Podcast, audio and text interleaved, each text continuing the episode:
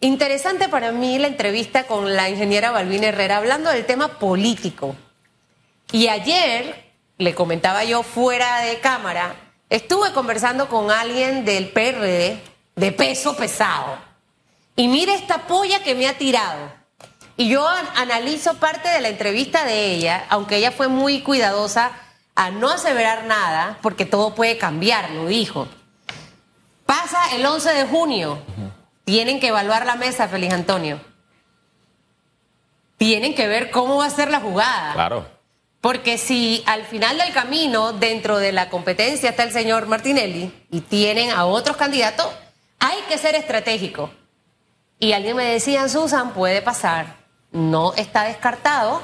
Si Gaby al final no sube la loma en el sentido de la aceptación ya después del 11, que lo bajen y pongan otra figura. Y yo dije, ¿y a quién pondrían? Y le dicen, espérate cinco años y trabaja. A Martín. Y yo digo, a Martín, pero si como que no. Dice que en política de hoy te odian, mañana te aman. ¿Usted cómo ve ese panorama del PRD? Veo, veo ese escenario por el momento. Con la fotografía política hasta hoy lo veo muy difícil. El PRD debe tomar esa decisión a más tardar el mes de septiembre para respetar el calendario electoral porque en septiembre se deben conocer las alianzas. Para que eso ocurra, el, candidato o el actual precandidato José Gabriel Carrizo debe ganar las elecciones internas del Partido Revolucionario Democrático primero posteriormente tener ese acercamiento con el Partido Popular y estos dos colectivos deciden quién va a, quién va a la cabeza, Carrizo o Martín.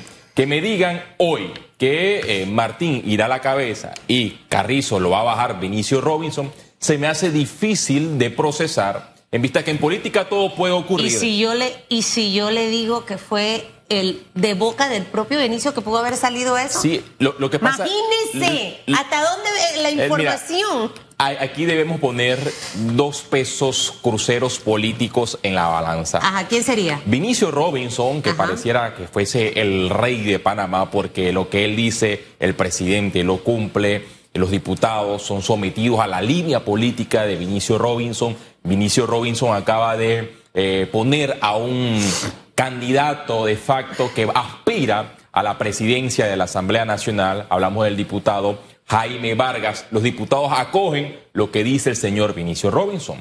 Pero por otro lado debemos tomar en cuenta que la figura de José Gabriel Carrizo es el ungido. O sea, Carrizo es el ungido del presidente Laurentino Cortizo. Para unos, Carrizo ha gobernado de facto porque se le ha dado múltiples responsabilidades. ¿Quiénes irían los dos pesos pesados? Ya me dijo Benicio, ¿y el otro quién es? El presidente Cortizo. O sea, que la línea que suelte el presidente de este colectivo, pero tienes que tomar en cuenta que para Cortizo, su hijo político es Carrizo, pero a lo que voy es que hablando de alianza. Yo le veo más peso pesado a Vinicio que al presidente. Sí, eh, bueno, eh, eh, es que así lo ven. toma de decisiones el presidente del múltiples, partido. múltiples personas. Y allá voy. El precandidato José Gabriel Carrizo, ya que la señora Balbina Herrera habló del tema de las alianzas, de las conversaciones, el señor Carrizo ha hecho alianza con la peor versión del Partido Revolucionario Democrático. Y eso hay que reconocerlo. Una versión del PRD totalmente clientelista. De aquí a China y por, un ejemplo, ponemos el ejemplo, ponemos el dedo en la llaga, el caso de los desvíos de fondos públicos de la descentralización. Esos desvíos fueron a juntas comunales ligadas al señor Benicio Robinson, fueron a juntas comunales eh, ligadas al, señor Jairo Bolota. Y cuando vemos eh, a, a estas dos personalidades del Partido Revolucionario Democrático y si tomamos en cuenta, nombramos a los diputados de San Miguelito, del PRD, y también los actuales precandidatos que fueron, eh, se les reservaron estas curul y actualmente aspiran a que se la eh, entreguen en el distrito de San Miguelito, vemos una versión del Partido Revolucionario Democrático totalmente distorsionada. Y en vista de esta distorsión del Partido Revolucionario Democrático, vemos distintas vertientes que no hacen enlace, no hacen ese match político con la figura de Carrizo. El señor Cristiano Dames que se la ha pasado denunciando las irregularidades, los despidos que son evidentes y que pareciera que la Fiscalía General Electoral es ciega, sorda y muda, aunque diga que está haciendo su trabajo. Vemos a Pedro Miguel González, que en efecto también hace lo mismo que Cristiano Adames. Está cuestionando las actuaciones de la cúpula del Partido Revolucionario Democrático, que ojo, que se tiró golpe de pecho en su momento, hace varias décadas, al iniciar el proceso de eh, primarias en los colectivos políticos. Y hoy ese Partido Revolucionario Democrático tiene cúpulas reservadas, tiene varias eh, aspiraciones reservadas para una clase política privilegiada del Partido Revolucionario Democrático que ha llegado al poder gracias al clientelismo político y no a la propuesta. Diputados que han dicho, yo te voy a colocar un metrocable en San Miguelito, han pasado cinco años y esas, y esas promesas son vacías, fueron falacias, le mintieron en la cara a las personas y hoy nuevamente quieren llegar a la reelección con ese trampolín de cúpulas reservadas. Y si hablamos de la figura de Zulay Rodríguez, vemos que ella también lo vaticinó, pareciera que fue una profeta política, porque hace dos años dijo, yo voy a aspirar por la libre postulación porque el señor Benicio Robinson tiene una dictadura a lo interno del PRD y me van a reservar la curul. Zulay Rodríguez, yo estoy en desacuerdo con muchas cosas de las que dice Zulay Rodríguez, pero debo estar de acuerdo de su mensaje que dio hace dos años. Claro. Que iban a haber unas reservas y la cúpula del PRD desmintió todo esto, pasaron ya eh, los meses, los años, las semanas, y el PRD seguía desmintiendo eh, estos señalamientos de la diputada Zulay Rodríguez. Llegó la fecha del cumpleaños. ¿Y qué llegó? ¿Y qué se dio? Que en efecto el Partido Revolucionario Democrático reservó las posiciones para que las personas que no son de la línea de la cúpula del señor Benicio Robinson corran por otro partido corran por la vía independiente porque ya nosotros tenemos a nuestros candidatos. Otra de las cosas que Balbina dejó en la mesa y que pudiera pasar por, ojo, que dejó en la mesa no aseverando, pero tampoco las negó, es de lo que mucho se ha hablado, que yo asumo que usted también ha escuchado, de una alianza entre Cambio Democrático y el Partido Revolucionario Democrático. Obviamente hay un cordón umbilical entre Yanibel Ábrego que aspira a llevar eh, la, el triunfo del CD con la presidencia y su esposo, Kivian Panay, que es una figura prominente de este colectivo político. Y cuando le pregunté que Susan todo puede pasar, pero hay que esperar que Cambio Democrático pase por sus elecciones internas. ¿Usted se imaginaría esa fusión a Chutupu, PRD y CD? Sí, a nivel llega obviamente a ganarle al señor Rómulo, que tampoco sé qué va a pasar ahí porque eh, no soy Nostradamus. No tengo la, bolita de cristal, Susan Elizabeth Castillo, pero si eh, se da el caso que la diputada Yanibel Ábrego gana las internas del partido Cambio Democrático, la veo difícil que se vaya con el Partido Revolucionario Democrático. Difícil por el hecho de que ya ella tiene una unidad anticipada con la figura de Ricardo Martinelli, que todos sabemos debe ser el candidato en estas elecciones que se van a realizar el próximo eh, fin de semana. Candidato porque hay eh, figuras que aspiran, pero solamente para llenar la casilla.